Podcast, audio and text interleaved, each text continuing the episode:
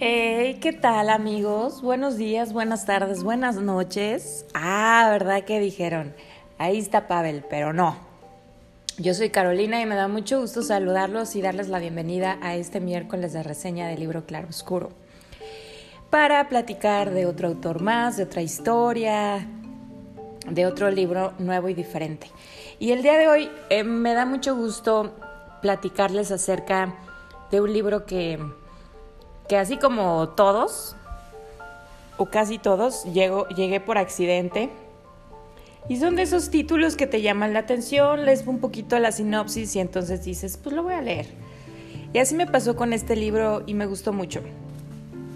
Eh, es un libro muy cortito, pero que tiene pues sustancia, es decir, habla sobre muchas cosas que creo que son aplicables a la vida del hoy y del ahora y que pues siempre ese tipo de, libros que traen información muy útil para aplicar de forma inmediata creo que son algo que, todos en nuestro menú, en nuestra lista de, cosas por leer debería de siempre considerar este tipo de libros con, esa, con esa utilidad. Este libro lo escribió Gabriel Romagnoli, quien es un eh, escritor italiano y periodista y se llama Viajar ligero, la vida con equipaje de mano. Y bueno, pues posiblemente el, título les da ya mucho idea de, qué se trata. Y bueno, no es precisamente un libro de viaje y sin embargo ocupan este concepto como para muchos principios en la vida, ¿no? Gabriel Romagnoli en algún momento em, fue impactado de saber ciertas cifras, ¿no? Es decir, en una media de, la vida de una persona que, vivió 80 años y si pudiéramos hacer como el recuento de eh, las horas que pasamos durmiendo, las horas que pasamos trabajando, las horas que, pasamos comiendo, etc. Eh, muy pocas de esas horas o, una cifra muy pequeña eh, resulta de esas horas en que somos felices. Y es que y, por supuesto que él como periodista, pues eh, lo llevó a, hacerse muchas preguntas y, a llevar más allá su investigación al respecto.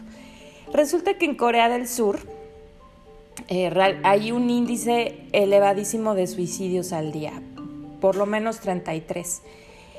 Y bueno, pues obviamente por ser una cultura oriental donde ellos no soportan Em, pues el deshonor, el fracaso y una serie de situaciones normales que se dan en la vida, pues compañías que, tienen base allá, como por ejemplo Samsung, eh, estableció una estrategia para tratar de disminuir este índice de este país de suicidios, por lo menos entre sus empleados.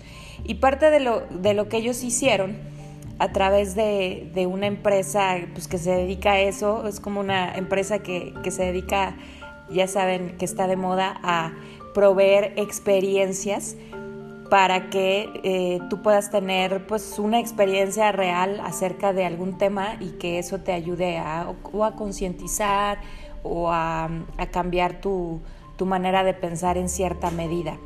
Y eso es, eso es lo que hace esta esta empresa que se llama Corea Consulting Group o algo así, eh, en donde simulan tu muerte y tu funeral. Y entonces este hombre, eh, Romagnoli, Gabriel Romagnoli, va a esa experiencia, de tal forma que, que él trata de, bueno, se asemeja, vive la experiencia de lo que es eh, vivir un funeral.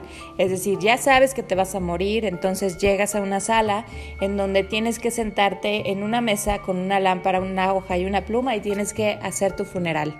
Digo, perdón, tu testamento. ¿Qué harían ustedes si eso tuvieran que hacerlo? Es decir, que tomen un momento de su pensamiento y digan, bueno, ok, voy a escribir mi pensamiento y, y voy a repartir en esta hoja em, pues, todas mis posesiones, sean muchas o sean pocas.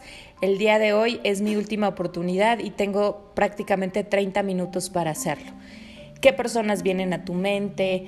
Em, realmente qué es lo que harías. Menciona después en, en, alguna parte de su libro que... Eh, ay, ahorita se me fue el nombre de un artista. Bueno, igual yo ahorita me acuerdo. Pero bueno, eso, esa es una de las experiencias que hay que hacer después. Obviamente, pues escribes un epitafio. ¿Qué, qué tipo de cosas te gustaría a ti que, que dijeran de ti al morir o que recordaran, por supuesto, de ti en su momento?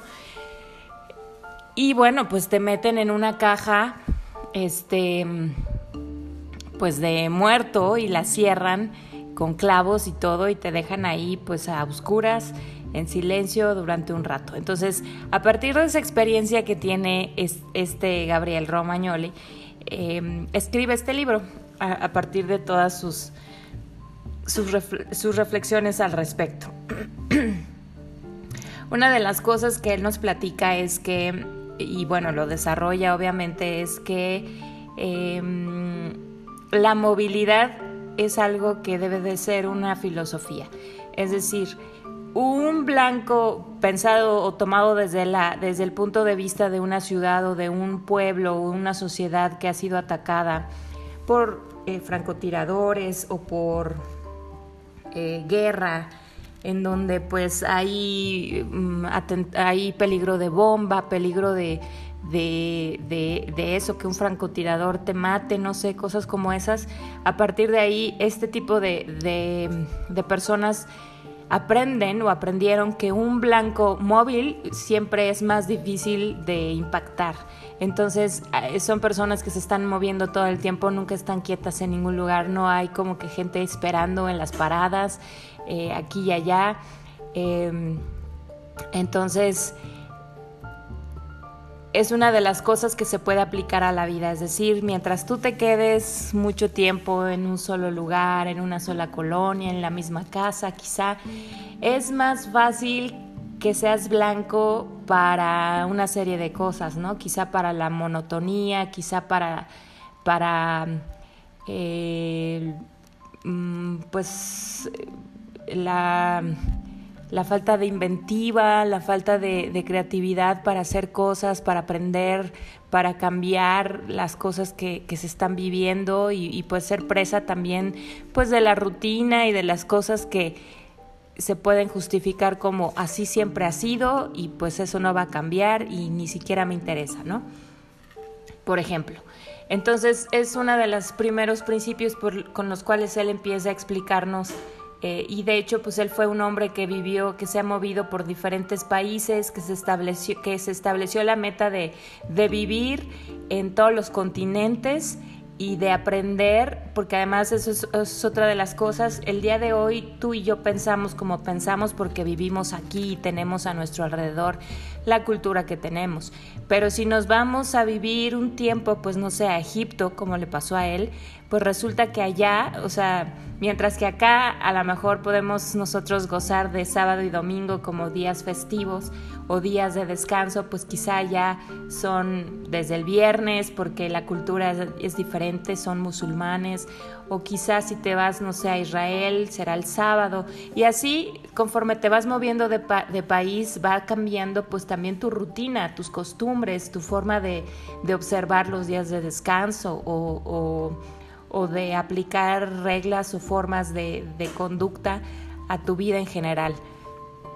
Cosa que él dice, bueno, pues es algo muy sano y pues una de las cosas que también eh, puedes hacer es pues siempre aprender de todo lo que vives, ¿no? Y de todas las personas que conoces que son diferentes y que piensan diferente a ti. Em, otra de las cosas es pues eh, siempre viajar con una maleta de mano, es decir, em, si en una maleta de mano no puedes meter todo lo que eres, quiere decir que estás viviendo en exceso. ¿Qué pasa? Que con las mudanzas a veces nos damos cuenta de que tenemos un chorro de cosas que no usamos por años y años, que acumulamos, que igual y ya ni nos acordamos que teníamos, que las perdimos algún lugar, no las usamos, no las necesitamos y que pues definitivamente, pues si no las volvimos a usar, quiere decir que es algo innecesario, que está sustentado que realmente usamos un tercio de la ropa que tenemos. Es decir, si a lo mejor observas fotos y si sacaras lo que usas a diario, probablemente te darías cuenta de que es un tercio de todo lo que tienes en tu armario. Eh, una persona que viaja con una maleta corta, chica, de mano, es más fácil moverse, huir, eh, adaptarse, quedarse en cualquier lugar que una persona que está arrastrando maletas, em, pues muy pesadas, con cosas probablemente innecesarias. Eh, también pues existe la analogía de que todas esas cosas que estás metiendo en esa maleta pues son cosas que probablemente no necesitas, ¿no? Como la culpa, como problemas ajenos, como cosas de, a las cuales ya no, no tienes nada que hacer, no las vas a poder resolver y sin embargo como seres humanos las traemos cargando ahí los problemas de otros, por ejemplo, y conforme nuestro paso de la vida tendemos, en lugar de liberar, tendemos a guardar, a guardar, a guardar, acumular. Em, una de las cosas que, que también mm, está ligada con esto es el como esa necesidad de poseer. Pero él dice algo muy interesante. ¿Qué pasa cuando tú hablas de posesión? Pues hay, hay formas de verlo, ¿no? O posees algo material o, una posesión, pues también está dado en el contexto demoníaco, ¿no? Es decir, el único que posee literalmente a una persona es un demonio. Y eso nos pasa cuando nos volvemos posesivos y no solo de una persona, sino también de una cosa. Estamos poseídos por un espíritu, es decir, en, en su forma figurada, eh, por el espíritu de querer controlar, de, querer hacer y manipular todas esas cosas que, a las cuales queremos poseer o que, o que creemos que poseemos.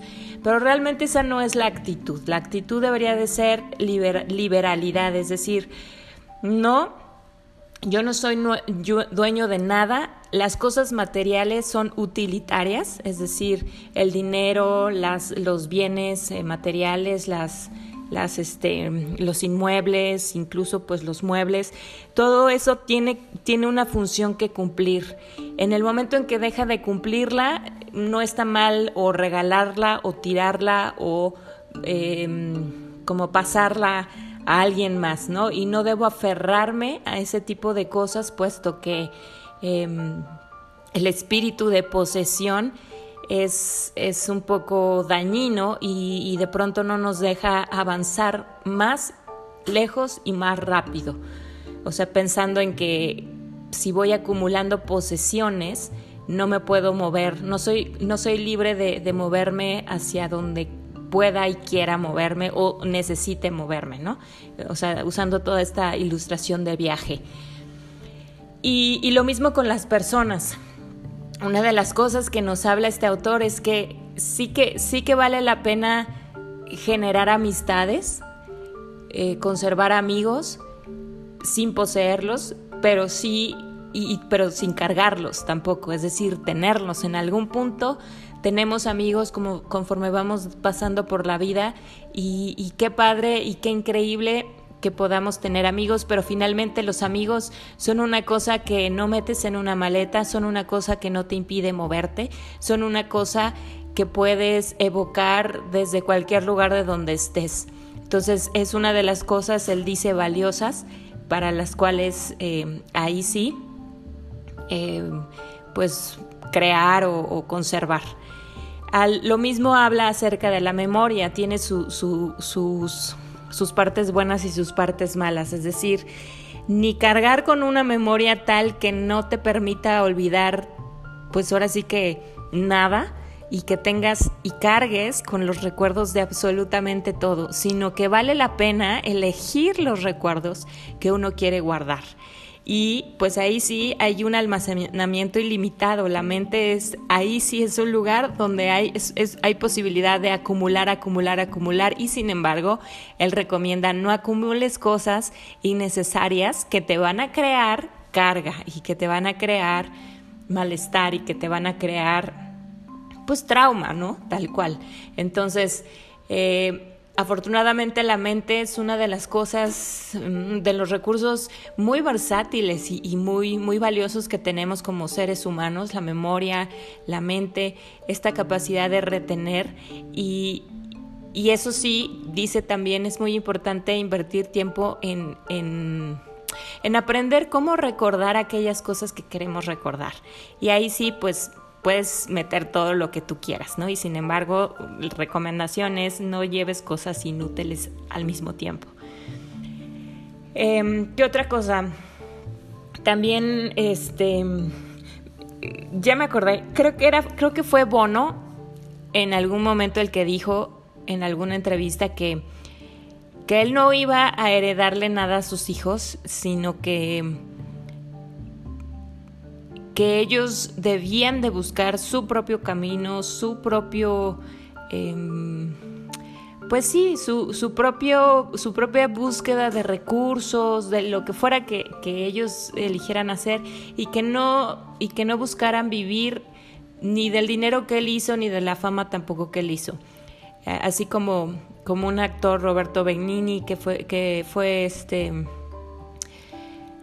italiano que cuando recibió el Oscar dijo que se lo dedicaba a su padre que le heredó el don de la pobreza y que eso lo había motivado a, a la búsqueda de mil cosas y por lo cual él había, podido em, lograr muchas. Entonces ese es otro de los principios.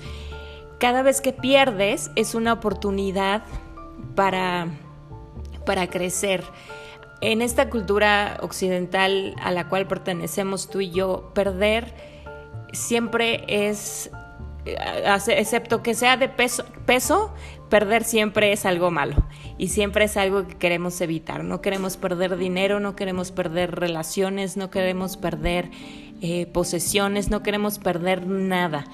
Sin embargo, em, pues a veces no podemos evitarlo. Entonces eh, es importante que aprendamos a que cambiemos nuestra forma de ver la pérdida y entonces pensemos que la pérdida es una oportunidad para algo nuevo, eh, para tener quizá algo diferente, en, hablando de cosas materiales, para quizá a lo mejor tener a una persona diferente también, que nunca sabemos si va a sacar lo mejor de nosotros. En fin, hay, muchas razones por la cual la pérdida en realidad es una ganancia, por lo cual también es una de las perspectivas que te ayuda a viajar ligero, es decir, no estar en preocupación por aquello que, que vas a perder, sino al contrario, por aquello que vas a ganar si es que algo se pierde. O sea, no es que estemos buscando perder, sino más bien que si algo se llega a perder es porque algo va a cambiar y siempre tras una pérdida llega una ganancia. Eventualmente eh, así es y siempre es así. Eh, pues la verdad es que a mí me pareció muy interesante.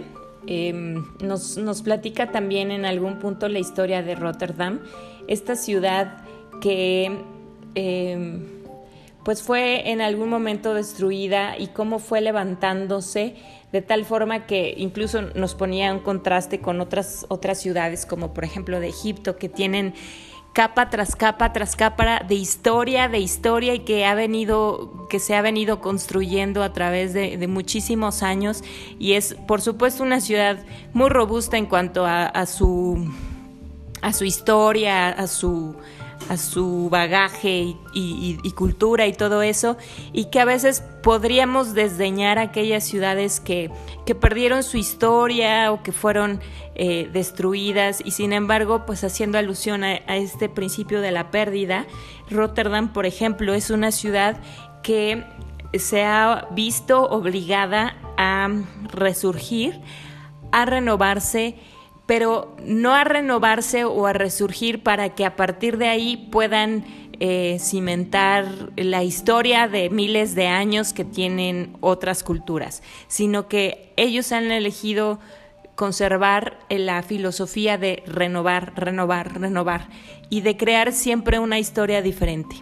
Eh, sus mismos habitantes dicen que esa es una ciudad que hoy vas a visitar, pero que mañana ya va a ser una ciudad diferente.